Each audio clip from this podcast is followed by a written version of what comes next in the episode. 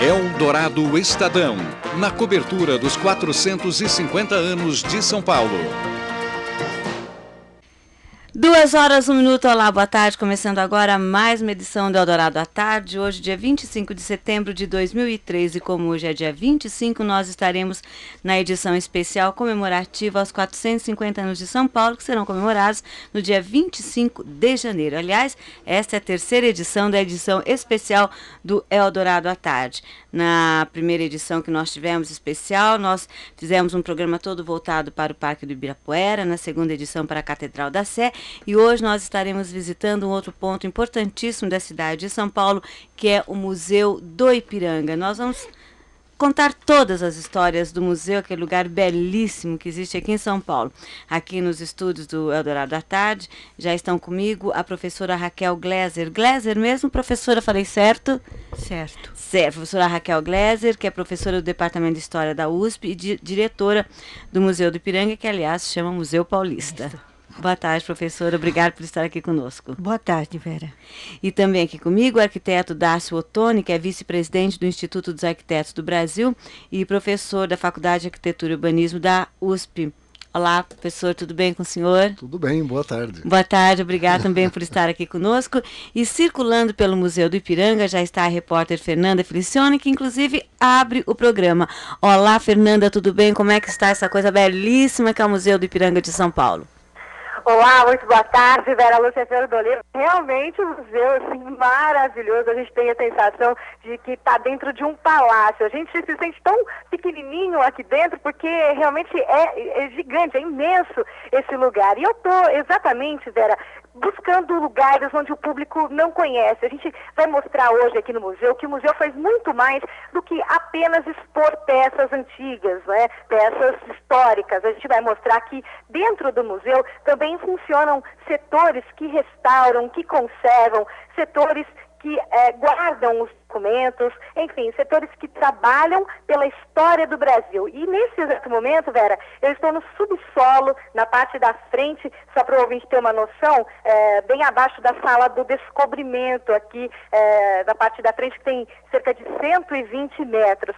Bem aqui abaixo, nesse lugar onde eu estou, nessa sala, que tem, é, nessa sala ainda o público tem acesso, né? O público ainda pode visitar, onde tem estribos, esporas, é, tem também uma porta de vidro onde somente os funcionários têm acesso. É justamente onde funciona o setor de conservação e restauração do museu. É um corredor bem comprido onde tem muitas coisas interessantes. Por exemplo, agora aqui à minha frente tem uma pilha de livros gigantes, livros grandes mesmo, tipo é, de 60 por 70 centímetros, coisas assim. São pelo menos cinco pilhas de livros e que tem é, jornais de época, tudo, todos eles serão é, restaurados, conservados aqui nesse setor. E aqui funciona é, também, dentro dessa sala, tem o setor de restauração de objetos, de fotos. Deixa eu entrar aqui nessa salinha, que é uma salinha que fica bem no fundo do corredor aqui. E dentro dessa salinha, Vera, olha só o que eu encontrei aqui. Encontrei a mala do arquiteto que fez é, o, o, o, projeto aqui do Museu do Ipiranga, que é o Tomás do Bedzo. E aqui do meu lado está o Vladimir Mário, que é técnico em restauração. Boa tarde, Vladimir. Boa tarde, tudo bem? Tudo jóia. Vladimir, conseguiram encontrar a mala do arquiteto? Da onde veio essa mala? Como é que ela chegou até aqui?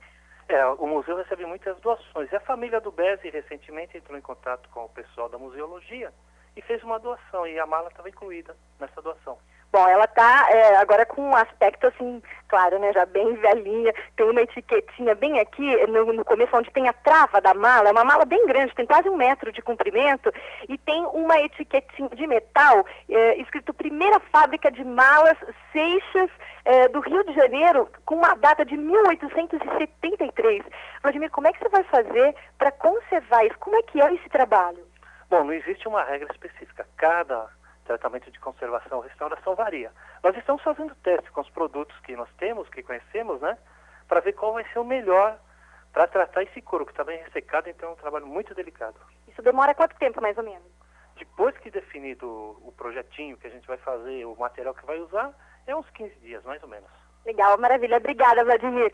Aqui ao lado desta sala, Vera, também funciona uh, um outro setor que é a divisão de difusão cultural. Esse é um setor é, bastante importante aqui para o museu, porque esse setor aqui, a gente vai conversar agora com a diretora, que é, vai contar um pouco para a gente, a Miyoko Makino, e também é historiadora, e ela também faz parte do museu, ela, ela, é a história do museu, né, professora? Ela tem nada mais, nada menos do que 34 anos trabalhando aqui no museu. Ela é a pessoa mais é, antiga, mais que trabalha mais tempo aqui no museu, né, professora? Qual o trabalho desse setor? Qual a importância dele?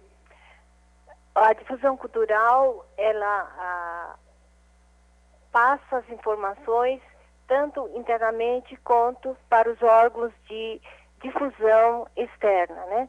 E lidamos aí com, a, a, seja na área de, da própria universidade, seja com a mídia, com a imprensa e com as pessoas interessadas em obter é, informações ou mesmo reproduções da parte do, das unidades do acervo do Museu Paulista. Ok, obrigada, professora Miyoko Makino, que é diretora técnica da Divisão de Difusão Cultural, é historiadora aqui do Museu do Ipiranga. E olha, daqui a pouquinho a gente também vai é, visitar o setor de armazenagem de documentos, que é extremamente importante, tem técnicas especiais para isso, tem ainda as torres e o telhado. Eu vou subir no telhado hoje do museu, pode acreditar, viu, Vera? Fernanda Felicione Eldorado ao vivo do Museu do Ipiranga. São duas horas e oito minutos. Muito obrigada, Fernanda, por sua participação aqui na abertura do Eldorado à Tarde especial desta quinta-feira, dia 25 de setembro. E vamos falar mais sobre o Museu de Ipiranga. Aliás, durante todo o programa estaremos falando sobre o Museu de Ipiranga. E como hoje a gente comemora São Paulo, o nosso Comer e Beber com o Saul Galvão começa às três e meia da tarde também vai atacar de culinária paulistana e a receita de hoje é um virado de frango. Olha só, professora. E isso ele começa a falar por volta de três, meia, quatro da tarde, todo mundo morrendo de fome. É um desespero. A gente quer ter uma cozinha aqui para literalmente fazer essa comidinha. Mas então, professora, a gente acompanhando aí a Fernanda mostrando as coisas do museu, quando que tudo começou? Quando foi construído o Museu do Ipiranga? O museu teve a construção iniciada em 1885 e ele foi considerado concluído em 1890. Ele tem um terço do tamanho previsto inicialmente, por falta de recursos, como sempre. É. Não é? E é, em 1890 em 90, a República já estava proclamada, o governo do estado decretou que o prédio era do passava a ser uma propriedade do estado e em 1893 ah, alocou naquele prédio, depois de muita discussão, de muitos debates, o Museu Paulista, que era o Museu do Estado, e chamou o Museu de Estado de Museu Paulista. Uhum. E, ele é ligado hoje à Universidade de São Paulo. Desde, Desde... 1963 ele é ligado ao ele é um órgão de integração da Universidade de São Paulo, mas desde a fundação da universidade ele é um dos institutos complementares. Agora, professora, quando foi criado o museu, quando ele estava pronto, ele foi inaugurado, o que, que ele tinha para mostrar? Ele tinha o que existia no museu do Estado. do Estado. E o Museu do Estado era de quando? Já, já, já o era um museu, museu do com Estado grande acervo? Tinha um acervo razoável, predominantemente de história natural. É. Não é? E durante os anos iniciais do museu, ele foi um museu de história natural. Ele tinha coleção documental, tinha objetos, uh, tinha alguma, alguns objetos de acervo histórico, peças etnográficas mas fundamentalmente ele foi um museu de história natural. Entre 1895, quando ele foi aberto ao público, e 1922. Agora, professora Raquel, e como é que ele foi se transformando realmente no museu com um enfoque todo especial para a independência? Por ocasião do do centenário da independência, é. 1922, o diretor do Museu Paulista, que era o historiador Afonso de Scragnoli Toné, ah, resolveu preparar o museu para comemorar a independência.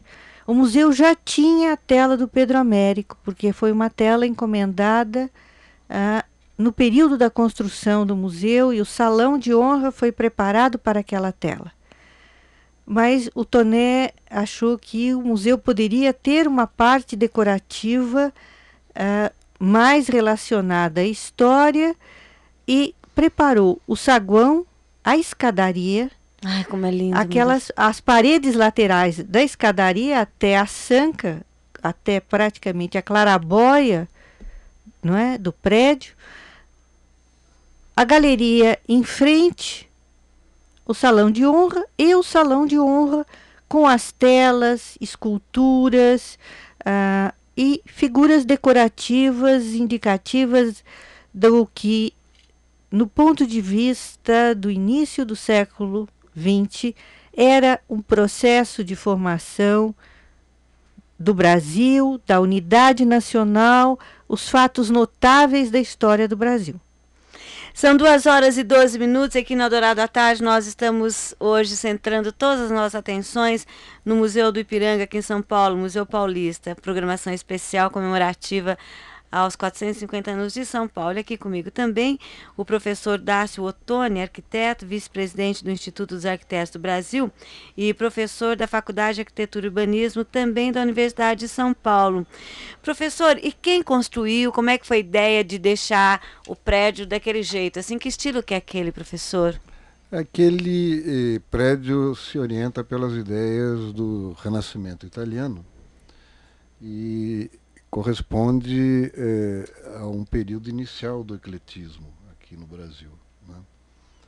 E foi projetado, como a professora salientou, com uma grandiosidade muito grande para é, simbolizar esse marco uhum. do país. Né? Entretanto, as alas, duas alas laterais tiveram que ser é, retiradas para poder. Seriam como duas asas laterais, assim, além daquilo é, que a gente que vê? Tem um, tem um corpo, uhum. desse corpo sai perpendicular na extremidade outros, outras alas, né? Sairia. Né? Certo. Então, hum, é, o que não ocorre atualmente por uma questão de possibilidade de verba. Né? E foi então, em 1882, se montou uma comissão né, uma comissão para o Monumento à Independência. E foi, isto é, antes, 1824. Em 1800, e, e foi em 1870 que aquilo tomou uma certa força, essa comissão se afirmou, e eh, em 1882 essa comissão indicou um arquiteto da corte, chama, um italiano chamado Tommaso Bezzi, que eh, fez o projeto e a ideia era de ser monumental. Né? Uhum. E o fato da. Aí foi coincidente, né? O fato da colina eh, ter um domínio assim ao longe do Tamanduateí ali embaixo, né? Então isso ajudou a ideia de, eh, com o tempo, através dos parques que se fizeram ali na frente, acentuar um eixo direcionado exatamente ao Tamanduateí. E o Tomás Zubedzi, quando fez o projeto, ele tinha isso em mente. Né? Uhum. É, e isto coordenou o projeto. Então, como ele é ligado às ideias do Renascimento, é, ele tem um eixo de simetria muito claro que coordena ele com relação à paisagem toda. Né? E vai coordenar os jardins ali na frente. Que aliás é, uma, é um, aqueles jardins lá são assim um espetáculo realmente, né? Eu tenho eu tenho um, um prazer muito grande em olhar o museu assim de frente, pega aquele jardim, vê aquele prédio lá no fundo. Eu acho aquilo fantástico. A senhora está lá todo dia, professora? Quase todos os dias. Não cansa, cansa ver aquilo? Não, ele é muito bonito. Muito. Eu nasci, me criei no bairro do Ipiranga. É. Então, o museu, os jardins do museu, os jardins do Parque da Independência são um espaço de memória, né? É o local em que se local de lazer da região e ele é ele é extremamente bonito. Ah, o espaço que vai da Avenida Dom Pedro ao Monumento da Independência e ao museu é um eixo arquitetônico muito bem desenhado, muito bem estruturado. O museu está estruturado na direção norte-sul e da fachada principal do museu se vê, se via e se vê hoje nos dias claros, ensolarados, a, a cidade de São Paulo toda. Vê. É realmente uma vista belíssima. Professor Dácio, o que, o que de novidade trouxe a construção de, de, do, do Museu do Ipiranga quando ele foi construído? É um dos primeiros grandes marcos simbólicos né, de São Paulo. Né? É. Um, bem marcante. Né? Toda a, a cidade tem os seus monumentos que lembram as momentos especiais do país e das, especificamente da cidade que ali está. Né? E o Ipiranga tem essa característica. Né? É, tinha é, o sentido inicial, se pretendia que dentro daquela ideia né, de, de, um pensamento positivista, que tivesse um, um grande eh, instituto de ensino, né, com um científico que desse essa ideia da ciência e tudo mais dentro do procedimento né, é, ali pensado. Né. Sempre, então se pensava uma perspectiva de país mesmo, né, o que é bastante importante. Né. Depois aí realmente ele vai se transformar, né, a ideia, como a professora salientou, no museu, e um museu importantíssimo em São Paulo. Né. Para nós arquitetos, né? Tem coisas especialíssimas, além, é claro, da arquitetura. O que, por exemplo, professor? Ah, tem algo que até estava conversando com a professora antes de entrarmos aqui. Tem uma maquete do professor, orientada pelo professor Toné, né, o diretor do, do museu, que mostra São Paulo ali por volta da metade do século XIX né, com todas as suas construções em taipa de pilão, etc. E, e mostra com uma tal clareza como a cidade se colocava ali no naquele belvedere em cima, né, naquela acrópole com visão em direção ao Rio Tietê, né, controlando inclusive a chegada do Tamandatei, uhum. né, dos portos, Jadeira Porto Geral, etc. Né. Então era um, local muito importante né, de controle da região. E isto fica claríssimo nessas maquetes do Toné. Então eu aconselho a quem quer conhecer as origens da cidade, as características dessa cidade e desse seu centro, é, ver essas belíssimas maquetes que lá estão instaladas, além do belo prédio, que é o museu. Com né? certeza, de todo aquele acervo, né, professor? Mas é óbvio, inclusive do Pedro Américo, com o grito, né? Porque veja só o que, que é uma obra de arte, né? O Pedro Américo faz aquela obra importante, né? E ele retrata uma casa é, colonial, colonial, casa rural da época que construída com a maior simplicidade, em taipa de pilão, etc. E ele põe, para compor melhor a fachada, um, uma, uma janela a mais do que tinha. Então, num dos restauros de 55 se colocou essa janelinha a mais. Que depois, no restauro posterior, foi retirada. Foi retirada para voltar à realidade. Só existia né? uma janela, realmente. é. Então, veja como é, quantas peripécias ligadas à, à, cultura e à história da arte vão acontecendo, podemos ficar a tarde inteirinha. Mas há que né, perdoar o artista, né? Esteticamente, uma janela ali ficaria melhor. É, no ponto não, de não vista do Pedro Américo. Não dá para perdoar o Pedro Américo? É, pois é. É possível, né, professora? É, como composição criativa nos padrões, uhum. o quadro é muito bonito, muito expressivo e muito dentro dos padrões do século XIX. Né? Certo. Né? Quer dizer, ele tem as proporções e tem o desenho das figuras com a monumentalidade esperada e prevista para um monumento nacional. Gente, duas horas e 21 minutos, nós temos comerciais, daqui a pouquinho a gente volta com mais Museu do Ipiranga, nesse especial Eldorado à Tarde, em comemorativo aos 450 anos de São Paulo. Até já. Eldorado à Tarde, um exame diário dos principais temas que movimentam a cidade, o país e o mundo. Eldorado Estadão, na cobertura dos 450 anos de São Paulo. Duas horas e 26 minutos, voltamos ao Dourado à Tarde, hoje especialíssimo falando sobre o Museu do Ipiranga. Neste 25 de setembro, aqui nos estudos, os professores eh, Dácio Ottoni e Raquel Gleiser, os dois da Universidade de São Paulo, e lá no Museu do Ipiranga, a repórter Fernanda Felicione, que tem mais histórias para contar. Onde você está agora, Fernanda? Olá, Vera. Agora eu estou aqui bem na entrada do museu tem uma porta onde está escrito é, armazenagem. É o serviço de documentação textual e iconografia. Aqui os documentos são todos armazenados, são, são guardados, é feito é, todo. Eles têm endereços, inclusive, como disse agora há pouco aqui, ó, a Solange Ferraz de Lima, que é historiadora e uma das curadoras do acervo iconográfico do Museu Paulista. Todos esses documentos têm endereços, então, né, Solange, quando eles chegam aqui. Boa tarde. Boa tarde. É, tem endereço porque nós temos só da parte iconográfica cerca de 50 mil documentos.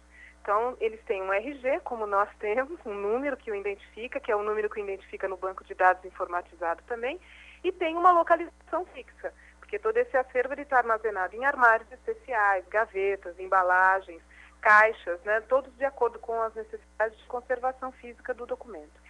Agora, o interessante é que essa sala não é uma sala climatizada, ou seja, não tem o ar-condicionado, não tem nada disso, mas tem um aparelhinho ali é, que fica amarrado, pendurado numa escada do mezanino aqui da sala, parece, olhando de longe, é uma bússola, mas é nada disso, né, Solange? É, não, só, na verdade são dois aparelhos. A gente tem um aparelho que se chama termigrógrafo, é um nome chato de falar, mas enfim. E ele faz a medição, ele é na verdade um gráfico contínuo que faz a medição diária, o tempo todo ele está medindo a temperatura e a umidade relativa do ar. É um projeto antigo de uma das nossas conservadoras aqui do museu, a Tereza Cristina Toledo de Paula, e há quatro anos já que ela vem estudando as condições climáticas de várias salas do Museu Paulista, para nós sabermos exatamente é quais são as São duas horas e 28 minutos. Tivemos um probleminha com a nossa ligação lá direto do Museu do Ipiranga, mas tudo bem. Daqui a pouquinho a Fernanda Felicione volta com outras histórias lá sobre o museu e nós continuamos aqui também falando sobre a estrela do dia na Dourada Tarde, que é o Museu Paulista, que todos nós conhecemos como Museu do Ipiranga. E já temos algumas, já temos algumas perguntas aqui, professores. Vamos a elas. O Cunha é um ouvinte nosso que mora no Brás. E ele está perguntando, talvez a senhora saiba responder, professora Raquel, que é diretora lá do, do museu, se existem planos de, de, de, de, repetir o espetáculo Luz e Som, que durante muitos anos aconteceu no Museu do Ipiranga. O espetáculo Luz e Som foi implantado em, por ocasião dos 150 anos do, da independência, em 1972 e por problemas de manutenção ele foi desativado. Não há patrocínio para manter um espetáculo desse jeito, não há previsão de retorno, pelo menos a curto prazo. Que pena, né, professora? É, a, é, é eventos belíssimo. custam muito caro. Custam. E nada para... atrai investimentos, por exemplo, com relação em relação ao Museu do Ipiranga. Não existe um atrativo de alguém chegar lá e falar, olha, tudo bem, deixa que eu banco essa. Olha, nós gostaríamos muito. o museu precisa de muita coisa. Inclusive, você estava falando que daqui a pouco é hora de pintar novamente o museu. É, o museu tem um processo de manutenção uh, que o, professor, o diretor anterior, o professor José Sebastião Viter, iniciou. Uh, ele fez, com o auxílio da Fiesp, a troca do, do, do teto, do telhado, trocou a, os vidros da clarabóia, trocou a cobertura de cobre do teto do museu, não é? Ah, e no começo deste ano a universidade fez uma parte de impermeabilização das platibandas, não é? Ah, que é um trabalho que tem que fazer constantemente, porque o prédio é um prédio antigo, então periodicamente tem que voltar, verificar o estado da alvenaria, refazer. E o museu está precisando dar continuidade às suas. Uh, não são reformas, são obras de manutenção. De manutenção. Uh, ele precisa trocar os condutores pluviais, que são apenas 1.600 metros de condutores hum. pluviais, não é que com o tempo se estragaram. Ele precisa uh, refazer os ornamentos que a poluição industrial também foi corroendo essa parte de alvenaria menor e mais delicada. E ele precisa de uma nova pintura. Tá aí, gente. Quem ouviu se interessar, né, professora? É só procurar o museu, né? Professor Dácio Ottoni, arquiteto, o Roberto do Ipiranga coloca o seguinte aqui, ó, é sobre uma lei que proíbe a construção de prédios nas imediações do do Museu do Ipiranga e dos prédios lá existentes, apesar disso. Existe essa lei mesmo e ela é desrespeitada mesmo? Os monumentos eh, tombados eh, delimitam uma área de 300 metros à sua volta que todos os projetos têm que ser submetidos à aprovação dos órgãos de controle do patrimônio. Né? E às vezes as coisas se complicam, né?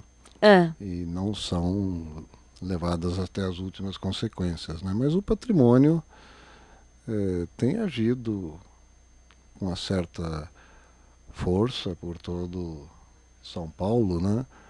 Mas a gente tem coisas inacreditáveis aqui em São Paulo, né? Um exemplo. Bom, este é o exemplo que mais machuca para quem usa o centro.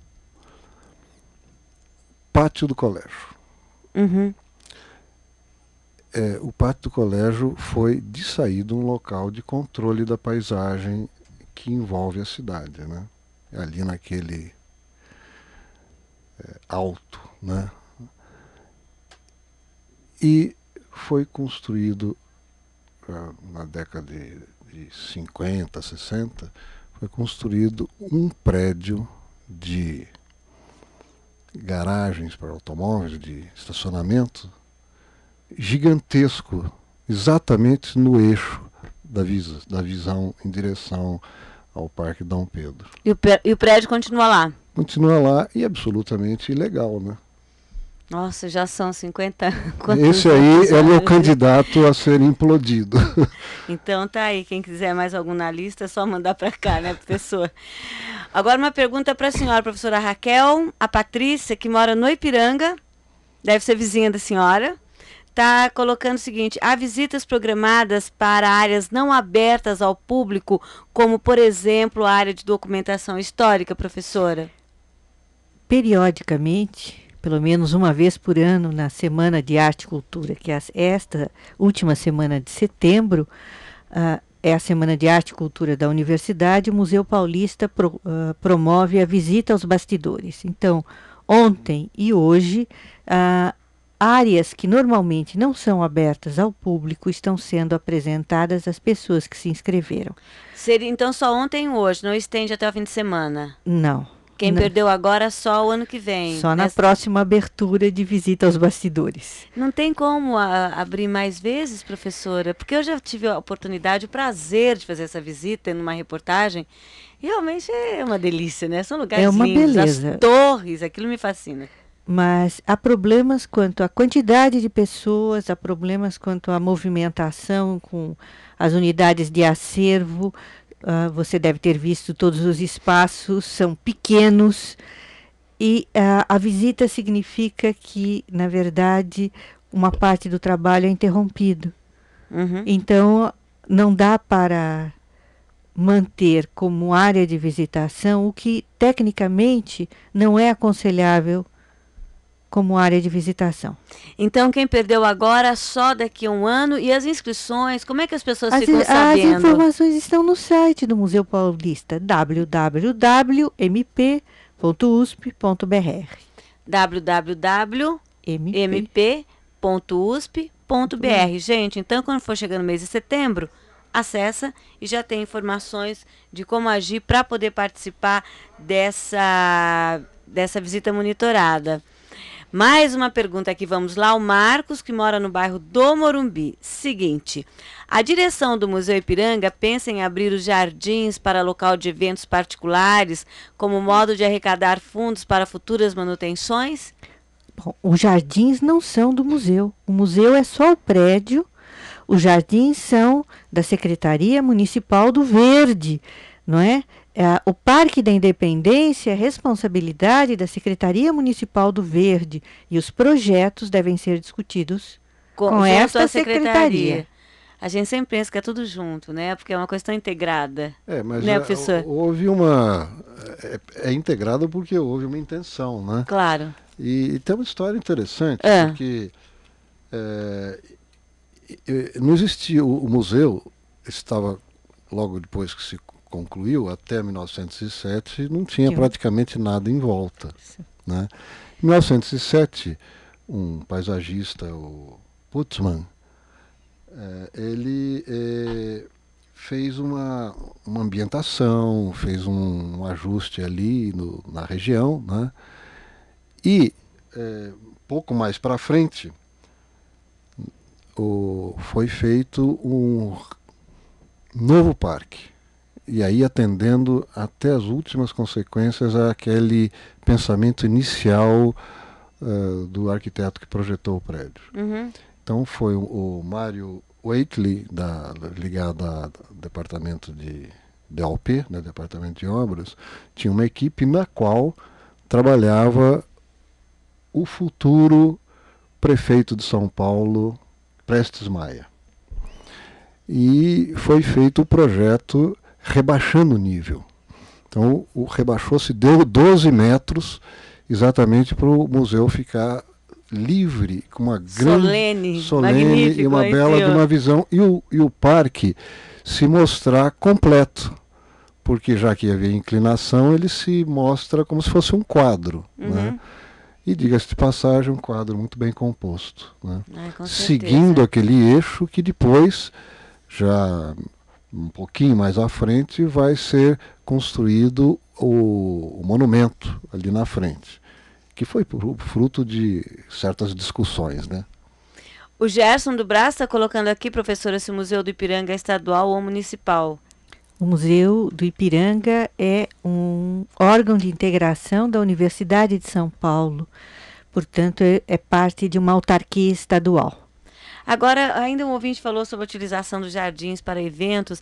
O, o museu, o prédio do museu já foi utilizado, não foi para alguns eventos, professora? O, para eventos culturais ele uhum. é utilizado. Segunda-feira à noite, na parte, uh, como parte das comemorações dos 419 anos do bairro, uhum.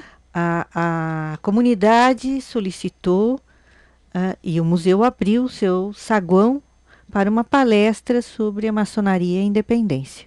Então, dependendo do perfil do evento, um perfil cultural, um perfil relacionado com as atividades que o museu desenvolve, ele abre o seu espaço. Eu fico imaginando um baile com um traje a rigor, assim, roupas belíssimas, aqueles salões, aquelas escadas, aqueles lustres. A, a professora está arrepiando aqui com a minha ideia. As pessoas encostando lá naquelas obras maravilhosas. Mas já pensou, professora? Coisa é maravilhosa, o, meu Deus. O acervo está exposto. É, nem brinca, não. Estou delirando. Hum, e ele é muito bem preservado. Se você levar em conta que o museu tem quase 300 mil visitantes ano, de visitação espontânea, e ele não tem vidro bloqueando as obras de arte. Tem algumas vitrines para as peças mais delicadas, menores, mas ele é muito bem cuidado e preservado pela população. Ah, usar o espaço em que está o acervo para um evento social é sempre um risco. Um grande risco. Um grande risco. E geralmente os, são 300 mil visitantes ano, é gente abessa, né, professora? Aí geralmente existe o respeito do público com o que está exposto? Muito, muito. O público é extremamente respeitoso com o que está exposto. O museu tem uma relação com a população que é fantástica. Ah, ele recebe visitação espontânea e ele é muito bem cuidado por esta população. Nunca houve assim problemas porque as pessoas picham tudo que existe. Outro dia mesmo eu fui na Catedral da Sé, recém-inaugurada, não tem nem um ano que ela foi reinaugurada depois das obras. Nas laterais, assim, olhando de frente para a escada, tinha uma pichação de cada lado, gente. É uma coisa de doer, né, professora? O museu fica, tem uma grande vantagem. Ele é um ícone nacional, faz uhum. parte do imaginário, então ele é preservado por isso. Uh, segundo o Parque da Independência, fecha às 8 horas da noite. Como ele é um parque municipal, a Guarda Metropolitana passa, recolhe as, e afasta as últimas pessoas e fecha. E terceiro, o museu não deixa uma pichação por dia. No que ele foi pichado, ele é automaticamente pintado. E ele é pichado às vezes? Eventualmente. Muito esparsamente, mas quando ele é pichado, ele é pintado. Não dá nem Imediatamente. Para evitar que, aquele, que aquela pichação estimule, estimule outras, né, Sim. professor? Sim. Bom, gente, 2 horas e 42 minutos. Nós temos mais um intervalo comercial. Daqui a pouquinho a gente volta com a Dourada Tarde especial desta quinta-feira. Até já. Eldorado à Tarde. Um exame diário dos principais temas que movimentam a cidade, o país e o mundo. Eldorado Estadão, na cobertura dos 450 anos de São Paulo. 2 horas e 46 minutos, voltamos a essa edição especial do Eldorado à Tarde, hoje 25 de setembro de 2003, edição comemorativa aos 450 anos da cidade, como vem acontecendo no dia 25 de cada mês. Nós já vamos voltar aqui, no, falar diretamente dos estúdios com a professora Raquel Gleiser, com o professor Dácio Ottoni, os dois da Universidade de São Paulo, mas antes nós voltamos ao Museu do Ipiranga com mais informações da repórter Fernanda Felicione. Onde é que você está agora, Fernanda? Maravilhosa vista daqui, Vera Lúcia. Estou falando de, da Torre Oeste aqui do Museu do Ipiranga, que tem realmente uma vista belíssima daqui de cima e ainda não é um dos lugares mais altos aqui do museu, não. Depois de sair ali da, da sala de armazenagem, eu só fiz uma curvinha assim à direita e já logo entrei num elevador. Imagine, um elevador aqui no Museu do Ipiranga. Esse elevador vinha até o segundo andar, um elevador aberto, foi é, instalado esse elevador aqui por volta é, mais ou menos da década de 50 e aí cheguei até aqui. Depois de passar por vários corredores, subir várias escadinhas, eu cheguei até aqui a Torre Oeste, é, no lado, só para que o ouvinte tenha uma ideia, olhando o museu de frente, é do lado direito do museu onde ficam essas torres. E é exatamente aqui, agora a gente, eu vou falando e vou andando um pouquinho, é exatamente aqui nessa torre que tem uma uh, parede bastante famosa, né? E quem vai falar sobre essa parede para a gente é o Ricardo Borges, que é museólogo e é responsável pelas exposições. Ricardo, essa parede que tem em amostra, que infelizmente o público não tem acesso, é uma parede bastante diferente que mostra a maneira como foi feito o prédio na época, né? Boa tarde. Boa tarde. Ela mostra principalmente, claro, essa, eh, essas paredes são das áreas superiores do museu, né? Então, são as duas torrinhas, né? E é claro, o arquiteto na época quis fazer uma construção nessas áreas mais leves, né? Então ele utilizou esse tipo, são tipos de taquara, né? Claro, diferente do resto do edifício, que é todo de tijolos, né? E por que suas torres são, assim, é, feitas com essas palmeiras e argila? Provavelmente por causa do peso, né? São paredes internas, né? E, e elas ficam muito mais leves do que uma parede, por exemplo, de tijolos, né? Ok, Ricardo, obrigada. Mas aqui para o lado a gente encontra também um, um, outro lugar onde tem uma escada de madeira e é uma escada em caracol, da época da construção mesmo, para Vera Lúcia que, que não gosta muito de elevador, né, Vera Lúcia, ia ser uma maravilha. São 120 andares e ela era utilizada na época em que ainda não existia elevador, ou seja, para chegar até aqui aonde eu estou, era uma boa caminhada, 120 andares. Daqui a pouquinho, Vera, nós vamos até o telhado, o ponto mais alto aqui do Museu de Ipiranga, para contar como é a paisagem olhando aqui de cima. Fernanda Felicione Eldorado, ao vivo do Museu de Ipiranga. 2 horas e 49 minutos. Aliás, professores e Fernanda, eu subi desse cada degrau dessa escadinha lá, de cada um desses 120 degraus para chegar até a torre, uma vez que eu fiz essa visita maravilhosa que a Fernanda está fazendo agora. E é uma escada de madeira em caracol, antiquésima. É muito bonito, né, professora? São a senhora duas... já subiu tudo ali? Já São duas escadas, uma em cada canto. Cada torre. Em cada, eh, digamos, extremidade uhum. do prédio. O prédio é absolutamente simétrico, não é? E são lindíssimas. Dá a impressão que a gente sai ali do mundo, você pensa em castelo, sabe? Vai pensando a fantasia da gente, conforme, conforme vai rodando aquele caracol lá, vai indo, né? Aquilo vai que você entra e sai de mundos. É uma experiência É uma ótima. experiência enriquecedora, sempre. Com certeza. Professor Dácio Ottoni, vice-presidente do Instituto dos Arquitetos do Brasil, professor da FAO, USP, Faculdade de Arquitetura e Urbanismo da USP.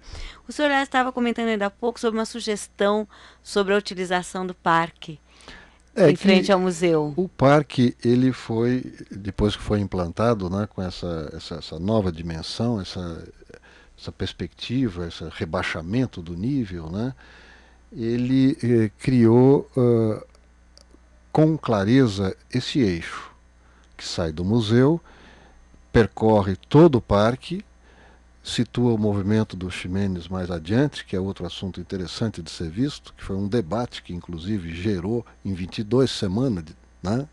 O movimento movimento de o, arte moderna. Não, o, o monumento da, da independência Isso, lá no parque. Exato. É Foi muito polêmica? Foi polêmica, porque o Monteiro Lobato criou a maior polêmica. Respeito. Ele não queria? Ele achava que aquilo estava fora das, das perspectivas é, da época, né? Afinal de contas, semana de 22 estava ali. Arte moderna. Estava ali armando, estava se fermentando toda essa essa perspectiva de modernidade que aconteceu e que a Semana de 22 foi fundamental. E né? o monumento vinha exatamente no sentido contrário. É, bastante, né? fortemente é. marcante, né? como uma coisa tradicional, etc. E quanto tempo levou até que se decidissem? Agora vai? Não, não, agora foi. Agora foi. Agora foi. e aí veio a crítica. Né?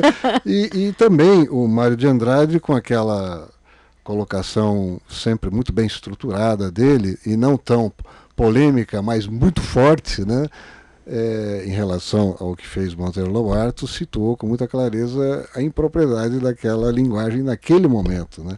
Porque, veja, agora, em é, 94, uh, foi feita uma, uma extensão, uma, uma, uma uh, um ajuste na parte mais extrema do parque em relação ao museu, onde passa exatamente o riacho uhum. né, do Ipiranga e que aí houve a intervenção e o trabalho de um arquiteto, né, o Walter Toscano, né, que introduziu alguns elementos que era necessário rebaixar o, o rio né, para evitar enchentes.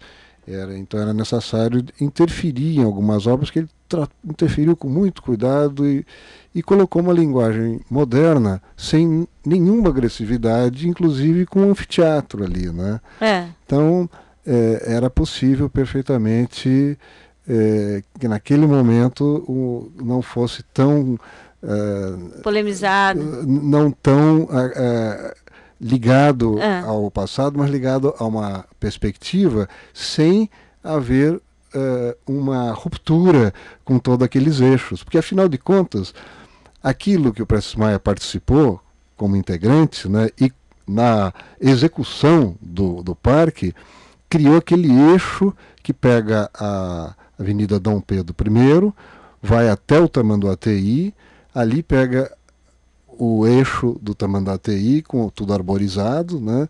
vai até o Parque Dom Pedro II, é a nossa história ali, né? Dom Pedro I, Dom Pedro II, e continua, por, eh, continua pela, pelo parque, né? com o Tamanduateí, vai até o Tietê, este era um dos eixos importantes do, do plano de 1930 do Prestes Maia, plano das grandes avenidas, de coordenar a cidade através de avenidas que dessem vazão ao trânsito, etc., mas basicamente que congregassem parques, congregassem lugar de, de reunião das pessoas, áreas verdes, que ele foi implantando conjuntamente pela cidade, como a Praça da Biblioteca, que é um é algo de fundamental ali no centro da cidade e coordena todo aquele centro, ao contrário da Roosevelt que descoordena tudo. A né? praça, a biblioteca Onde fica? fica? Ali na, na Xavier Toledo? É, ali na, na final da Consolação. Ah, sim, ali na praça da biblioteca. Exato, na rua São Luís, certo. exato. Que, então é, vinha a, a Avenida é, Ipiranga, né? Uhum, é, São Luís aqui, São Luís, todas elas ali. arborizadas, o plano de avenidas uhum. do Prestes Maia, né? E que num determinado momento essa, essas uh, avenidas arborizadas, muito bem tratadas da época dele, né?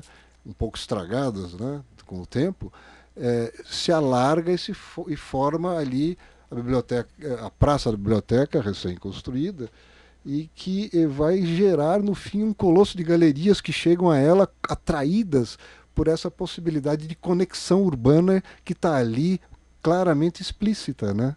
E tudo começou lá no Museu né, né? E veja como tem coisas, né? E tem todo um, um lado simbólico importantíssimo do Museu de Ipiranga que talvez mereça até ser é, é, muito mais divulgado, né? Que é que a senhora estava colocando aí, né, professor, um símbolo de integração nacional, né? O museu, na verdade, como ele tem uma vasta decoração, possui obras de pinturas ah, históricas que retratam momentos significativos da história nacional, ele acaba sendo um passado materializado, é? Ele tem a história da unidade nacional, uh, do processo de colonização à independência, passando pela exploração do, do território, do que viria a ser o Brasil, simbolicamente representado nas águas dos rios. Ele tem os quadros que foram encomendados ou que foram feitos e depois passaram para o museu que retratam momentos significativos da história nacional, material que consta em quase todos os livros didáticos de história do Brasil e que acabam fazendo parte do imaginário nacional, fazem parte da memória social nacional. A senhora que tem uma. Oi, pois não, professor. É, dentro disso, que está muito bem colocado pela professora, que realmente coloca, é, mostra uh, essa nossa história, mostra na realidade, um momento, eh, foi um momento, eh, foi muito bem escolhido todo o desenvolvimento do museu, porque era um momento fundamental. Né? Quando a América Latina estava se, se tornando independente, os vários locais, se fragmentou. Ela se fragmentou, a América Latina espanhola se fragmentou. E o Brasil não se, não se fragmentou. Naquele momento, quando Dom Pedro I fala independência ou morte, ele tinha acabado de receber umas cartas mostrando o que as cortes constituintes de Portugal estavam querendo impor aqui ao Brasil. Né? Então ele, ele tem uma, uma, uma frase é, que é muito clara, né? que ele é, fala que é, é, preciso reagir, né? é preciso reagir e dar, evitar esse esfacelamento do país. Né? Uhum. E ele fala isso na frente do, do, do seu conjunto de acompanhantes. Né? E, e, e na realidade, é, o que, que se pretendia? O que, que as cortes pretendiam? Elas pretendiam a supressão das escolas, supressão dos tribunais superiores e a dissolução do governo central do Rio de Janeiro. E para isso instituiu as tais das juntas governamentais das províncias, exatamente para prever aquela separação é, do, do Estado e tudo é, ligado à corte portuguesa. E naquele momento houve uma afirmação e houve a unidade do país. São duas horas e 58 minutos. Uh, professora Raquel, o, o José Green, que é um ouvinte nosso Jardins, ele está colocando que Dom Pedro tinha um livro judaico chamado Torá, feito em pergaminho, e se a senhora sabe de que ano ele é e se está conservado lá no museu. Bom, o, o material do imperador Pedro II, que é ele está se referindo. Aqui é Dom Pedro II? É Pedro II. Tá, que ele colocou é? primeiro. Ah, está ou na Biblioteca Nacional ou no Museu Imperial é. de Petrópolis ou eventualmente no, arqui no Museu Histórico Nacional. O Museu do Ipiranga, Museu Paulista, ele data de 1890. Ele possui materiais do século 17, 18, 19. Mas são materiais coletados posteriormente. O material da família imperial está no Rio de Janeiro.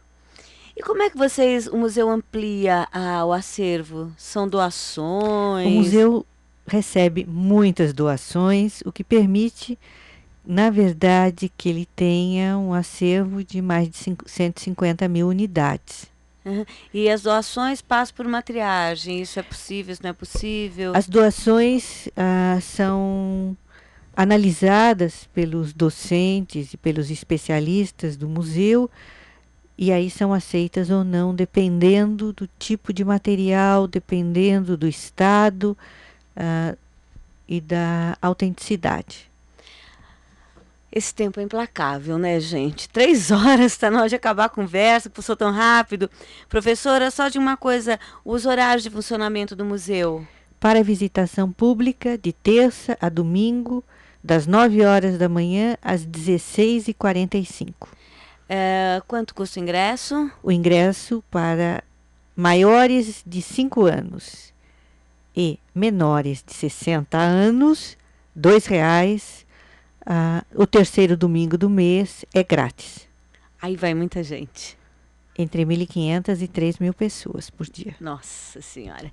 Gente, 3 horas e um minuto.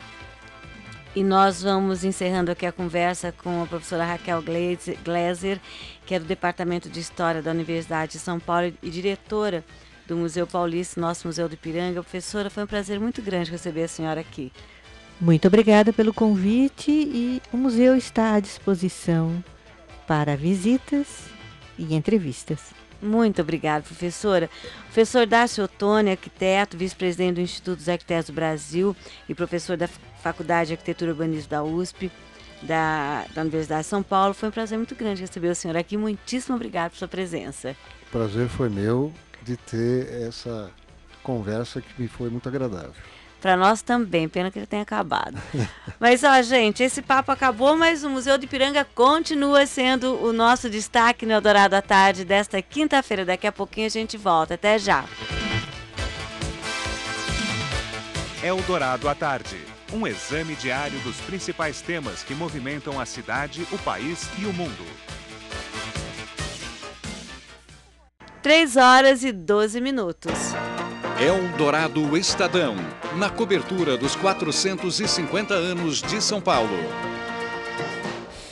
3 horas 12 minutos nas comemorações 450 anos de São Paulo, Eldorado à tarde desta quinta-feira, dia 25 de setembro, está falando sobre o Museu do Ipiranga. Já estivemos aqui na primeira hora, histórias ótimas com a professora Raquel Gleiser, o professor Dácio Ottoni, falando sobre arquitetura, fundação do museu, tudo que a gente queria saber. E agora estou recebendo aqui no estúdio do Eldorado à Tarde a professora Ivone Avelino, é, do Departamento de História da PUC de São Paulo. Como vai, professora? Tudo bem? Boa tarde. Tudo bem, boa tarde. Você é um prazer tá receber a senhora da aqui. Mesma, da mesma forma, o prazer é imenso meu. Falar de história sempre é agradável. E é bom de ouvir, né? As pessoas que lidam com história hoje contam a história de uma forma diferente e muito mais interessante. Você não acha, professora? Olha, eu acho que realmente o narrar é uma coisa muito bonita, ah, mas eu ainda acho que o escutar é melhor. contando como se fosse uma história, é uma delícia. Então, professor, o Museu do Ipiranga ele ficou pronto em 1890, fim do Sim. século XIX. E o que a gente quer saber agora, como é que era São Paulo, onde foi criado esse museu? Como é que por exemplo, vamos começar do comecinho. Como é que era o bairro do Ipiranga? Já existia na, conforma, na conformação de um bairro? Como é que era a região onde foi, foi levantado o museu? Olha, na realidade, a conformação do espaço físico em São Paulo, ele não, não vinha de um processo de planejamento. Ele foi se compondo à medida que os anos iam passando e com o avanço e uh, o esparramamento, digamos assim, de várias chácaras. São Paulo continha chácaras. A vida de São Paulo estava centralizada no, no Planalto Central central e ligado às grandes igrejas, né?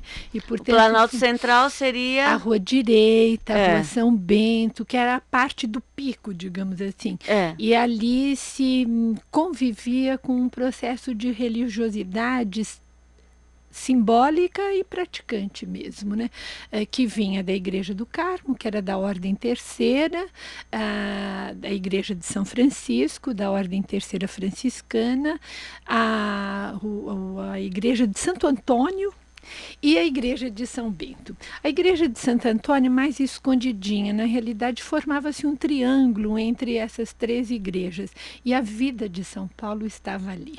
Quer dizer, os baixios, que a gente chama de baixios, onde existiam os rios, eles eram pouco chamativos, digamos é. assim, para a vida de São Paulo. O comércio estava ali localizado e depois, a partir de 1828, esse tipo de vida foi progredindo cada vez mais com a fundação da Faculdade de Direito.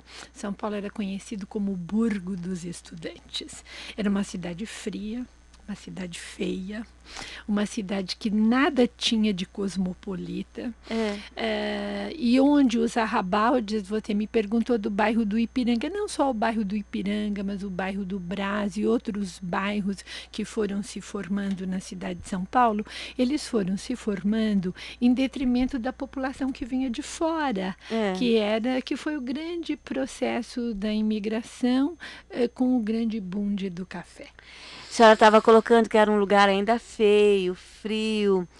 E as pessoas? Como é que as pessoas viviam? Já existiam, assim, é, algumas manifestações culturais? Como é que pessoa, as pessoas se divertiam? O que, que elas comiam? Quais eram os hábitos naquele fim Olha, de século? É, eu já coloquei que a cidade era composta de chácaras. Chácaras. Um, as, a arquitetura das casas era bonita, era de taipa. Uhum. É, a ideia do tijolo, do tijolo veio bem depois, no final do século. As casas eram construídas de taipa eram casas grandes, grandes, aonde sempre existia um espaço de arejamento. Então entrava-se nas casas e as ligações com os quartos, com as salas, havia um espaço de arejamento. Era aberto. Era aberto, exatamente. E quando chovia, professora? É, molhava-se simplesmente. com certeza. simplesmente Simples. se molhava. E São Paulo era uma cidade, eu falei fria, porque por conta da Serra do Mar mar. Fria de frio mesmo. Fria de frio mesmo. Então, as doenças grasavam aí com muita facilidade. A Serra do Mar era um obstáculo natural e hum, a maresia condensava-se e no final de tarde São Paulo era São Paulo da Garoa, tão bem cantada, né, nos, nas modinhas de carnaval. Agora você me perguntou qual era o divertimento. O divertimento era muito simples, era a rua. Quer dizer, o espaço da rua era um espaço muito utilizado pelos paulistanos. As crianças nas brincadeiras normais que adentraram o século XX, a amarelinha, a, o joguinho de bola, enfim, a rua era o espaço. Agora, as ruas não eram calçadas. E hum, a, o que existia eram alguns espaços, porque sempre a Câmara de Postura, sempre o, o governador de província, sempre os políticos, eles estavam sempre discutindo a necessidade de um melhoramento hum. na, na São Paulo. Ela é muito narrada por viajantes. E hum, eles falam quase todos de que era uma cidade suja. Era suja. Era suja. Primeiro porque o curral e o matadouro ficava próximo ao centro. Então é natural de que hum, a, a, morte dos animais e a forma como eles eram conduzidos para serem vendidos gerasse em São Paulo um cheiro que exalava, que penetrava, além do frio, além da garoa, né?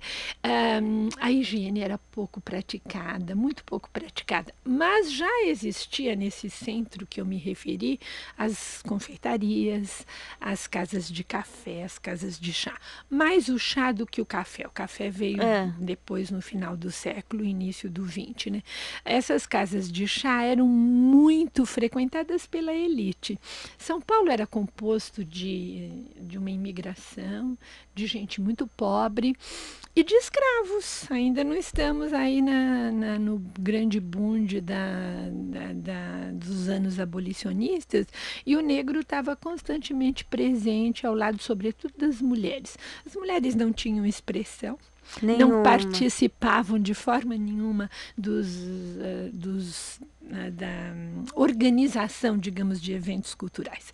Quais eram os eventos culturais? Teatro, eh, shows musicais, que eram os que eram públicos.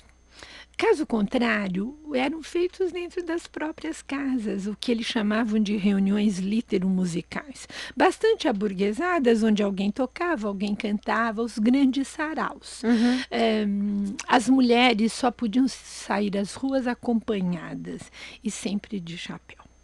Quer dizer, a moda caminhava para. É, a utilização do chapéu. Então existiam as casas que vendiam chapéus.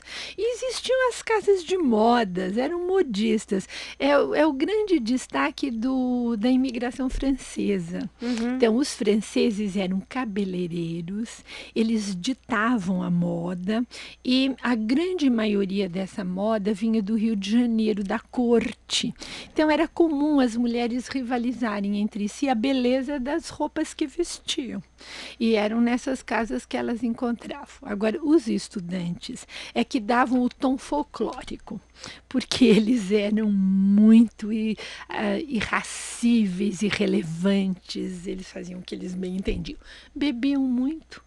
por conta do clima. É. Então, o vinho, a cachaça, era muito é, utilizado. Os estudantes fomentaram a indústria da cachaça e do vinho. Professora Ivone, são 3 horas e 21 minutos. Nós vamos para um comercial rapidinho. Daqui a pouquinho nós voltamos com a professora Ivone Avelino, que é do Departamento de História da PUC de São Paulo, para falar mais sobre a São Paulo do fim do século, quando foi inaugurado o Museu de Ipiranga. A professora vai falando aqui, minha cabeça vai funcionando, já estou vendo tudo, professora. Daqui a pouco quero saber com detalhe como é que eram essas, essas áreas de arejamento das casas, que eu imagino que deviam ser ótimas, mesmo com chuva. Já já nós voltamos. Eldorado à tarde. Um exame diário dos principais temas que movimentam a cidade, o país e o mundo. Eldorado Estadão, na cobertura dos 450 anos de São Paulo. 3 horas e 25 minutos. E o Dourado da Tarde volta a falar sobre o Museu de Piranga. E nesse segmento eu estou conversando com a professora Ivone Avelino, do Departamento de História da PUC. Estaremos juntos, ainda tem mais cinco minutinhos para falar, mas dá para falar bastante cinco minutinhos. E ela está contando como é que era a São Paulo do final do século XIX, do fim do século XIX, na época em que o Museu de Piranga começou a brilhar soberbamente Sim. aqui em São Paulo. E o que significou naquele momento, aqui para a cidade de São Paulo, um museu daquele porte? Com uma cidade que ainda tinha ruas de terra, ainda tinha um cheiro não muito agradável, ainda vivia mais uma, uma economia agrícola, né, muito fundamentada na, na, no trabalho escravo e tudo mais. O que significou aquilo para o povo? O povo enlouqueceu? Com não. aquele museu? Não deu bola? O não é possível. O povo não enlouqueceu é. porque o povo não participava. Não.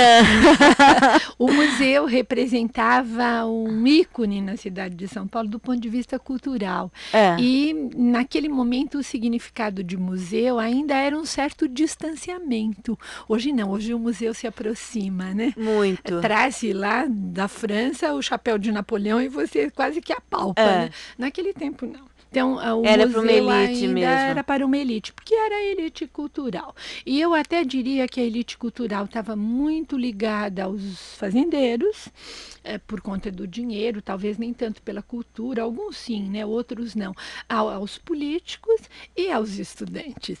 E os estudantes é que eu acho que dão charme a essa cidade. Álvares de Azevedo, ele escrevia a família sempre pedindo alguma coisa porque no Rio tinha, aqui não tinha. Então aqui tinha casas de joias, tinha casas eh, de, de modas, tinha sedas, tinha uma série de coisas que se importavam, ou do exterior, ou mesmo de cidades próximas, mas o essencial não tinha. Por exemplo, era a luz de querosene e a luz de gás. É. Né? Ainda não havia eletricidade que veio só no finalzinho do século, e mesmo assim em algumas ruas. Então ele, os estudantes estudavam com o lampião aquilo se quebrava porque era de vidro e eles não encontravam para vender. Então, você encontra uma diversidade de vendas em casa, por exemplo, de couro, que vende até joias. Casas de uh, que faziam moda para senhora, que vendiam sapatos de homem. Então, é. era uma diversidade de vendas bastante grande. Era uma São Paulo que não é a São Paulo culta de hoje. Mas mesmo assim, em alguns lugares, como o teatro, a música, e aí os estudantes também faziam muitas arruaças. E a, havia o contraponto com a religiosidade, e aí as procissões. E aí as procissões, elas eram pelas ruas, é. e eram uma verdadeira dramatização. Então, a Nossa Senhora, o Senhor dos Passos, é, eles iam encapuçados. E aí a meninada ia contra os pretores romanos. Então, eles atiravam pedras pelos estilingues Ai, contra aqueles que se é. travestizavam. Então, o ato religioso era uma dramatização cultural pelas ruas da cidade. E aí tinha participação do povo. Tinha participação do povo. A religiosidade era o que prendia. Agora, os cemitérios eram nas igrejas. Um dos primeiros cemitérios a céu aberto foi o cemitério da Consolação. Então, as doenças como tifo, febre amarela e outras coisas grasavam com muita facilidade. A saúde pública era precária, médicos poucos eram os que existiam, lugares de hospitais eram poucos, hotéis eram pouquíssimos. Um dos primeiros hotéis foi o Grande Hotel. Uh, e havia ficava um, onde? Ficava no centro. Uhum. E, e a, os, os, hotéis que ficavam mais próximos às estações, porque eles tinham que servir o senhor que vinha da, é. da fazenda de café, é, eles, isso já no final, eles ficavam próximo à Estação da Luz, etc. Os prédios não eram altos. A Estação da Luz era assim, uma grande simbologia da, do, da altura em São Paulo. E os parques, aí o Parque da Luz. Parque da Luz era muito utilizado, mas muito utilizado mesmo. E aí o passeio foi da o primeiro família, grande parque? Foi o primeiro grande parque. Havia muitos parques, mas o primeiro grande parque. E aí as famílias passeavam Faziam piquenique. Faziam piquenique. O, o piquenique é uma coisa muito utilizada pelas famílias, tanto os da elite quanto os mais pobres. E aí, assim, é uma cidade que vai um, fugindo do, dos baixios e vai se alteando daí a Paulista. Dizer, a ideia do alto é a ideia de saúde, a ideia de ventilação. Ah, aliás, piquenique devia, devia ser mantido, devia ser estimulado. Poucas coisas são mais gostosas gostosas do que você fazer um piquenique. É, a família toda participava. Os piqueniques eram enormes, não era só a família, pai, uhum. mãe e filhos, mas eram os avós, os tios, os vizinhos, ia todo mundo ao piquenique. A preparação do piquenique Exatamente. devia ser uma coisa fantástica. Não, isso era. Aniversários eram comemorados nos piqueniques. E aí a, os, lo, os locais públicos eram utilizados para esse fim. Sobretudo assim, próximos aos rios. Os rios eram sujos. O Rio Tietê já? não era, já por conta, por conta de se juntar. O Tamanduateí era muito ah, sujo. Ah, o Tietê era lindo. O Tietê era, era, era hum, navegável. O Tietê era navegável, era preservado. É. Mas em alguns rios, como o Tamanduateí, jogavam-se uh, os detritos da cadeia pública, dos quartéis. E eles passavam pelas ruas carregando aquilo em em tonéis e aquilo ia pingando. Ai, que horror, gente! Não era, Deus. não era nada agradável. Meu Deus! Quer dizer, hoje, olhar São Paulo, a gente diz, meu Deus, mas que milagre aconteceu. Um milagre econômico, um milagre arquitetônico, um milagre histórico. É a grande cidade, né?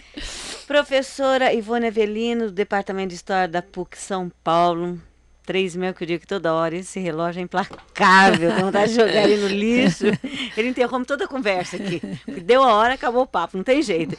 Professora, foi uma delícia ouvir essas histórias de São Paulo do fim do século XIX, quando foi inaugurado o Museu de Piranga. Foi um prazer muito grande receber a senhora aqui na Dourada Tarde, nesse dia em que a gente comemora o aniversário de São Paulo. Olha, eu é que agradeço a oportunidade. Falar da história de São Paulo, onde eu nasci, para mim sempre é agradável.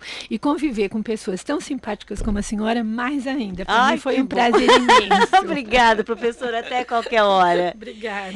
E antes da gente começar a comer e beber, porque hoje Saul Galvão já está chegando aqui para falar das coisas deliciosas da culinária paulistana. Ai, que delícia! É, professor, fica ouvindo, só vai ver a receita desse homem hoje.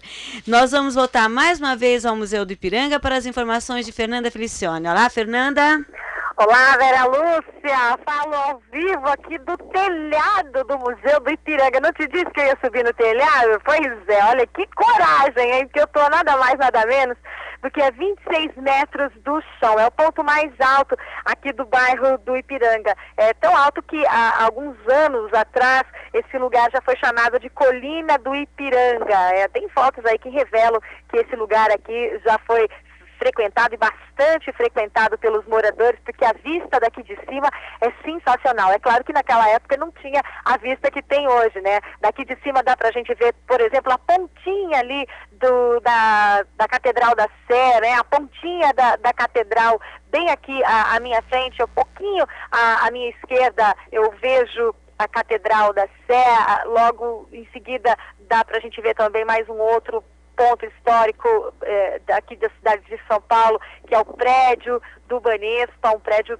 também bastante antigo aqui na cidade, e a vista sensacional que a gente tem daqui, venta muito aqui em cima, está ventando bastante, e a, a, a, amplitude que a gente tem, a sensação que a gente tem aqui de cima é de que São Paulo ficou assim bem pequenininha, embora esse não seja o ponto mais alto da cidade de São Paulo, aqui da onde eu estou, a sensação é que tudo ficou lá embaixo, né? Tudo ficou pequenininho aqui de cima. Uma vista realmente sensacional. Pena que o público ainda não tem essa oportunidade de visitar esse lugar aqui. Como a própria professora disse, apenas algumas visitas que são agendadas, às vezes uma vez por ano, é que podem chegar até a esse ponto aqui no teto, né? Na, no telhado do Museu do Ipiranga. Daqui a pouquinho, Vera, eu vou falar sobre um evento que está acontecendo aqui no bairro, comemorando os 419 anos do bairro do Ipiranga.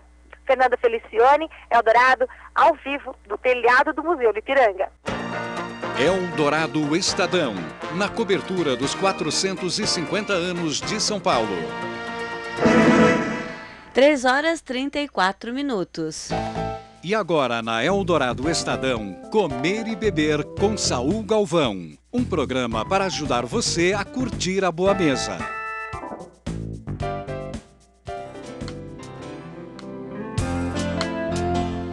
3 horas e 34 minutos. Hoje é quinta-feira, 25 de setembro. Eldorado à tarde está comemorando o aniversário de São Paulo, 450 anos, como faz todo dia 25 desde o mês de julho.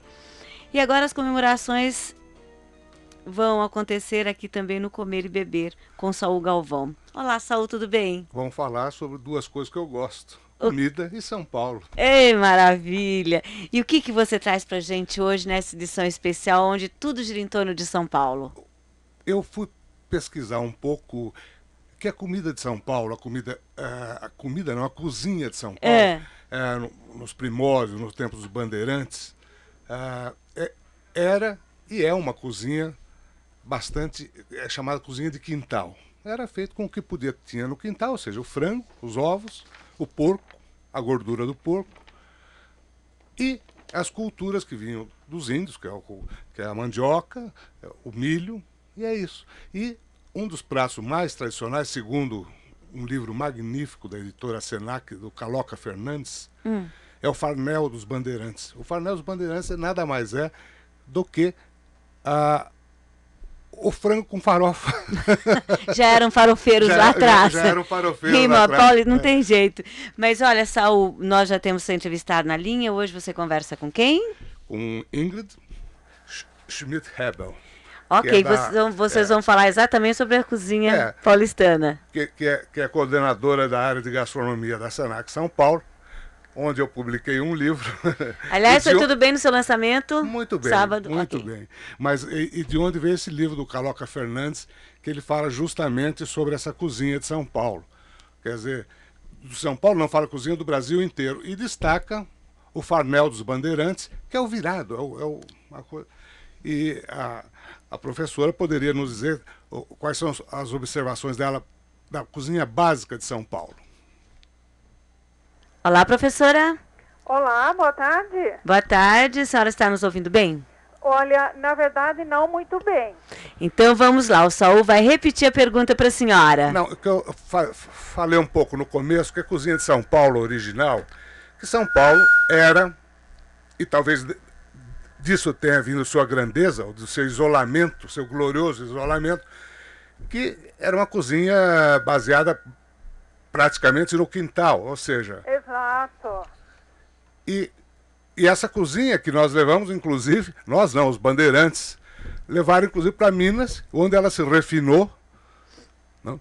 E, e deu na cozinha mineira.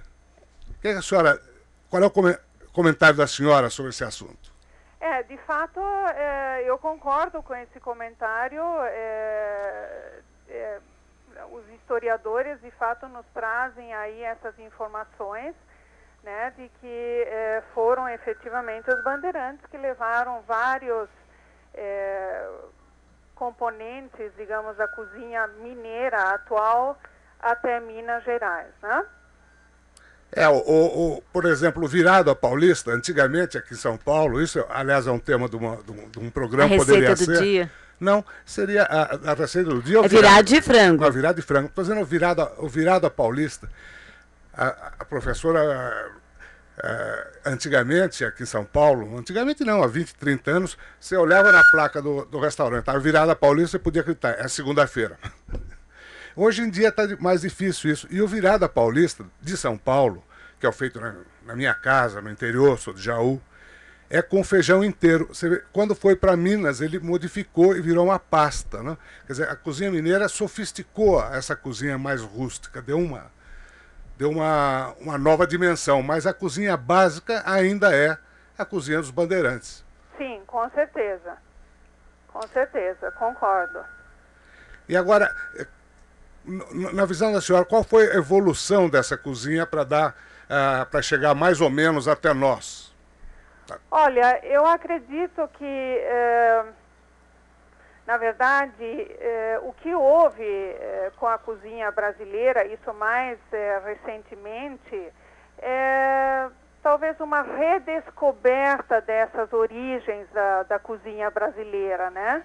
Eu noto que em alguns momentos, inclusive os nossos alunos, né, nos questionam a respeito dessa cozinha mais é, autêntica, mais é, é, é, baseada nas suas raízes. Né? Eles sentem uma necessidade muito grande de redescobrir essa é, identidade cultural com a cozinha brasileira dos seus primórdios. Bom, é, é, seria vamos dizer assim, o que aconteceu, por exemplo, na França, onde os grandes chefes, a cozinha do Senac, por exemplo, né, a cozinha de grandes chefes, pode transformar o prato rústico numa coisa mais sofisticada, coisa mais para restaurante.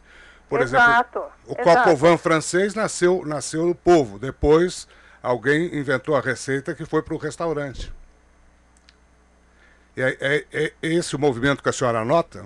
Sim, na verdade, é, eu acredito que há essa, essa preocupação de fazer é, o que a gente chama de releitura, né?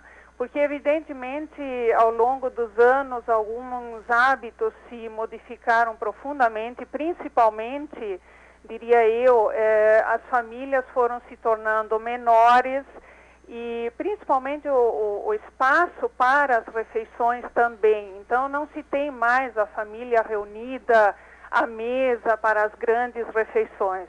Então isso também exige que se faça uma releitura dessa é, dessa cozinha tão é, como é no caso de Minas Gerais, uma cozinha tão farta, tão é, cheia de, de, de pratos para uma coisa um pouco mais simples, porém ainda é, baseado nas suas raízes brasileiras, né? Ok, então nós estivemos aqui conversando com a coordenadora da área de gastronomia do SINAC São Paulo, professora Ingrid, falando algumas coisas sobre a nossa cozinha paulistana, porque hoje aqui no programa, professora, a gente fala sobre São Paulo, né? Como acontece cada dia 25 de cada mês. Muitíssimo obrigada pela sua participação aqui conosco, com o Saul Galvão e eu, e a gente conversa qualquer hora por aí. Tá, ok. Eu que agradeço a oportunidade. Foi um grande prazer. Igualmente. São 3 horas e 42 minutos comerciais. Daqui a pouquinho tem mais Comer e Beber com Sa Saul Galvão, totalmente paulistano hoje. Até já. Eldorado à tarde. Um exame diário dos principais temas que movimentam a cidade, o país e o mundo. 3 horas e 46 minutos, voltamos aqui no Eldorado à tarde com Comer e Beber e Saul Galvão. E agora chegou aquela hora muito boa que é hora da nossa receita hoje? Virado de frango.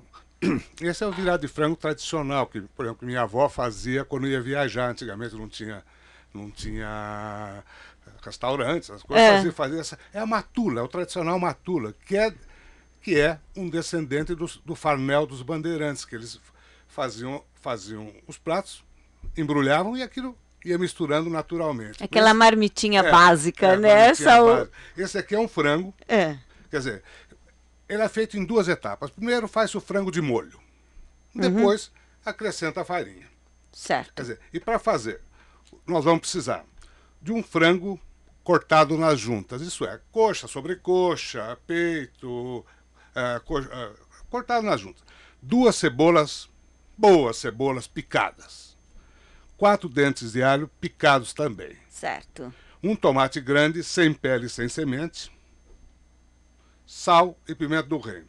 Isso para fazer o frango. Certo. E depois 250, 250 gramas de farinha. É farinha tem que ser de milho? Farinha de milho. Farinha de milho, aquela que vem em beijusa. Certo. Bom, instrumentos. É muito importante uma panela pesada, de preferência de, de, de, de, de ferro. Uhum. Uma tábua, uma faca, e os recipientes para colocar os ingredientes. Separadinhos. Só, como sempre, prepare os ingredientes antes. Ah, nós vamos precisar também de uma xícara e meia de gordura. Eu deixei isso para depois porque, hum. porque tradicionalmente essa é gordura de porco, mas hoje em dia as pessoas não usam óleo de milho. É uma xícara e meia de gordura. de gordura. É uma você compra em açougue. É, compra, compra, compra-se. Existe tem... gordura. Existe ah, gordura. tá legal. Mas, ah, então nós vamos. Primeiro, na panela de ferro, esquenta a gordura. Esquentou a gordura, salga e apimenta o frango. E frita. Mas frita em várias etapas dois pedaços, dependendo do tamanho, pode pôr três, para ficar bem douradinho. Para evitar que junte água é, e cozinhe, é, né? Só como você é. tem explicado. Então ela fica, fica doura, do, bem douradinho. Vai, vai, vai fritando, vai pondo do lado. Acabou de fritar o, o, frango, joga fora uma boa parte. Joga fora, não, descarta. Uhum. É, deixa só um terço, mais ou menos, é, da, da, da gordura na panela. Então, refoga as cebolas e o alho, uhum. que devem começar a dourar. Pronto. Refogou, voltou os frangos e o tomate. Daí começa um trabalhinho meio chato que é necessário. Põe mais ou menos meia, meia, meia xícara de água e deixa evaporar põe outra meia xícara de água e deixa evaporar. Isso vai formando molho, vai formando molho é, grosso. Né? Uhum. E vai testando o frango. Quando ele ficar pronto, quando ele ficar mole, tá pronto. Dá uma retificada no tempero, sal e pimenta do reino, só para. E pega as 200, a farinha, 250 gramas, esfarela um pouco com as mãos, mãos molhadas, e mistura. Só isso. Está pronto tá viradinho pronto, de virado. frango. Agora, pode incrementar com ovo cozido, com, com salsinha. Eu gosto muito de salsinha, eu ponho salsinha. Mas é isso aí. E o que, que acompanha o virado? Ah, o virado é um bom, um bom, um bom, um bom vinho tinto, porque a época tá para vinho tinto. Por que a época tá para vinho tinto? Tá mais, tá mais para friozinho e, e, e, o, é. e, o, e, o, e, o, ah, e o frango. Esse frango pede um vinho tinto. Não precisa ser um vinho tinto muito, muito, um vinho um bom vinho nacional, um Malbec da Argentina, um Cabernet chileno, um Merlot chileno. São muito bons para isso. Agora, Saul, o que que o, assim, por exemplo, faz viradinho lá, põe um arrozinho, é bom? Ah, bom, daí você pode servir é. com arroz. É. Pode servir com arroz, pode servir com feijão. Que isso aqui era o prato completo. Você não precisava mais nada. Não, porque a, a farinha fazia o papel do arroz. Uhum. Quer dizer, era o prato completo. E aí vai feijão? Não, não. Daí você pode fazer do jeito que você quiser. Pode servir com arroz e feijão. Você fala virado, sempre vem na cabeça da gente o feijão. É, não toca, não vem? O, o, virado, o virado, eu falei aqui, é. o virado é o seguinte. O virado nada mais é que você, a, o feijão do, do, dia a dia, você põe a farinha Fica um e, vai, e vai virando. E vai, é o virado. O que nós chamamos de virado. Isso depois os restaurantes adotaram o prato que chama Virada Paulista, isso que eu falei às segundas-feiras, que era uma costelinha de porco, é. um lombinho de porco, né? couve, torresmo, ovo virado e ovo frito. E esse, e esse virado a paulista, ele é realmente paulista? Eu não sei. Porque a gente sempre acha que é mineiro. Não, o, o, o mineiro, o mineiro, o mineiro é. é. diferente. O mineiro, ele transforma, ele, ele amassa o feijão, transforma o feijão em pasta. O nosso não, o feijão fica inteiro. Ah. O, no, o, nosso feijão fica inteiro. A gente não amassa, é os grãozinhos estão é, todos é, lá. O, o, o, virada uh, mineiro, o virada, o, tutua mineiro, que eles chamam, que é, uma pasta. O nosso não, é, um, um, uma... Eu digo nosso que eu sou paulista. Uhum. Né? Uh, é uma... É uma... O feijão fica inteiro. Bom, e vamos lembrar aos nossos ouvintes que esta receita virado de frango. Hoje aqui a gente falando de coisas paulistas, paulistanas. Pode ser encontrar no site www.radiodorado.com.br, onde inclusive estão as receitas de programas anteriores. Falar em programa anterior, são 3 horas e 52 minutos, nós deixamos uma pergunta de ouvinte pendente na semana passada. Quem é que perguntou coisas pra gente? É, perguntou uh, Conceição da Chácara Santo Antônio é. Qual, quais as diferenças entre os queijos Roquefort e Gorgonzola? E eu comecei a responder dizendo o seguinte: o Roquefort é francês é. e é feito com leite de ovelha. E o, e o Gorgonzola é italiano e é feito com leite de vaca. Isso basicamente. Porque os dois têm características muito comuns. E até tem uma historinha aqui. É. é quase todos os queijos, eu fiz uma história uma vez, escrevi para o consulado da Dinamarca Quase todos os queijos brasileiros foram feitos por dinamarqueses. Quer dizer, não, logicamente não queijo, o queijo, o queijo prato é invenção dos dinamarqueses. E o primeiro a fazer um queijo Roquefort, no, o primeiro queijo desse tipo no Brasil, chamava-se Liefkai Godfriedsen. Vixe ou Maria. Godofredo. Vixe Maria. Godofredo, que é uma figura é. muito popular, que ele chamou de Roquefort, mas foi obrigado a mudar para Gorgonzola por causa do leite.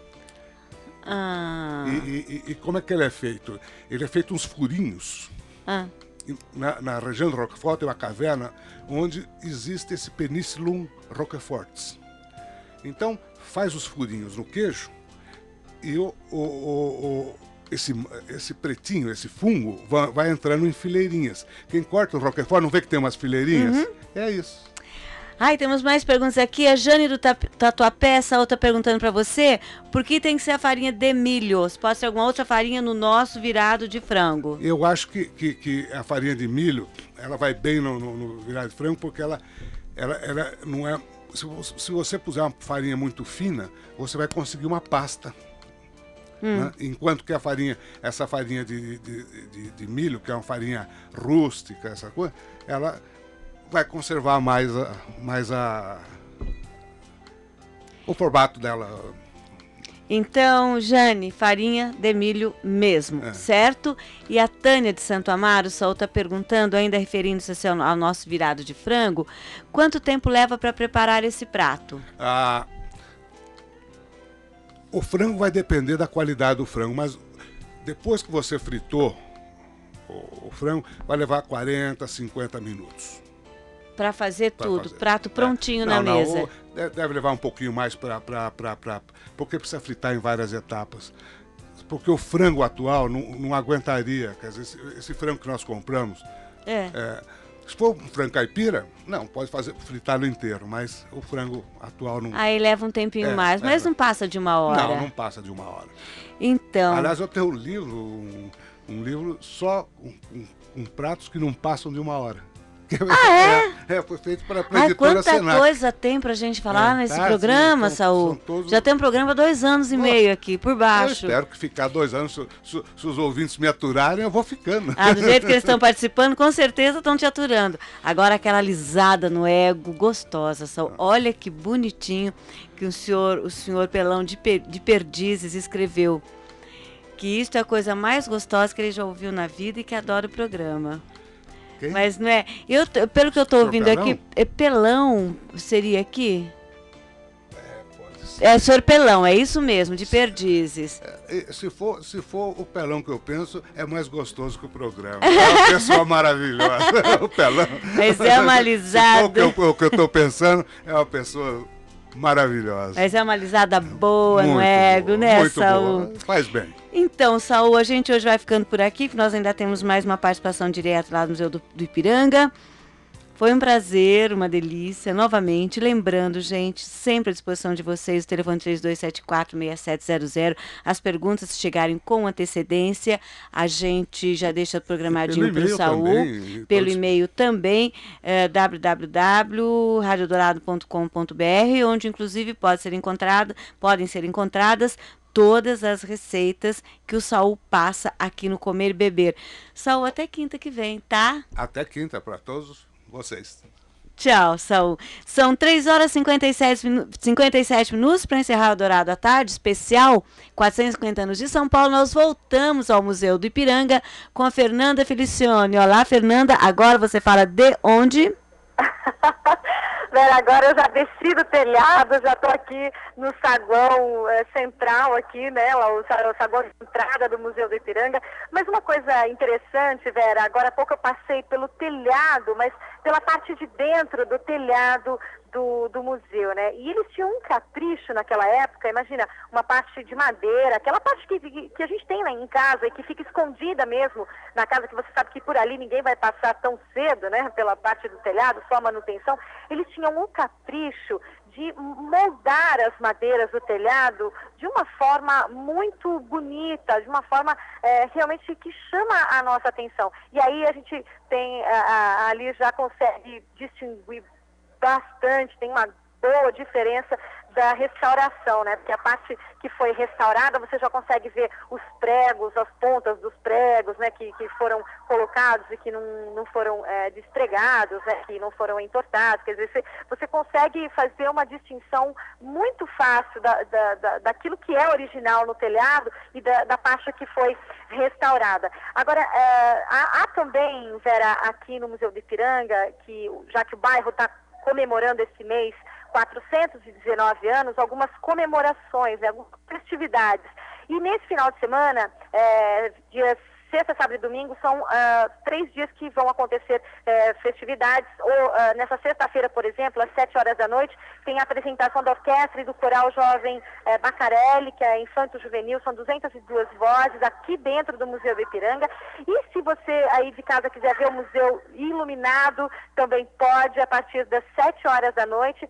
Hoje, inclusive, a partir das sete horas da noite, o museu estará todo iluminado, belíssima imagem para quem quiser eh, acompanhar aqui. E no sábado e no domingo tem a feira comunitária com atendimento médico, odontológico, jurídico e social para a comunidade. São eventos que acontecem uh, o dia todo e esses são apenas alguns que a gente está destacando aqui do Museu de Ipiranga. Eu vou encerrando por aqui a minha participação, essa participação bastante diferente, bonita, que fez a gente conhecer muito da história de São Paulo e principalmente do Museu de Ipiranga.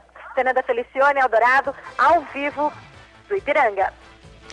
Obrigada, Fernanda. E Eldorado à Tarde, edição especial comemorativa aos 450 anos eh, de São Paulo, também vai ficando por aqui.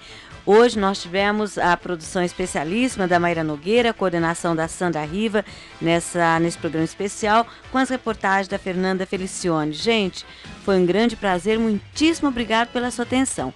Agora você fica com o giro de manchetes, Tiago Berraich, e depois Ari Pereira Júnior com o programa de esportes. A gente continua conversando amanhã às duas da tarde. Tchau!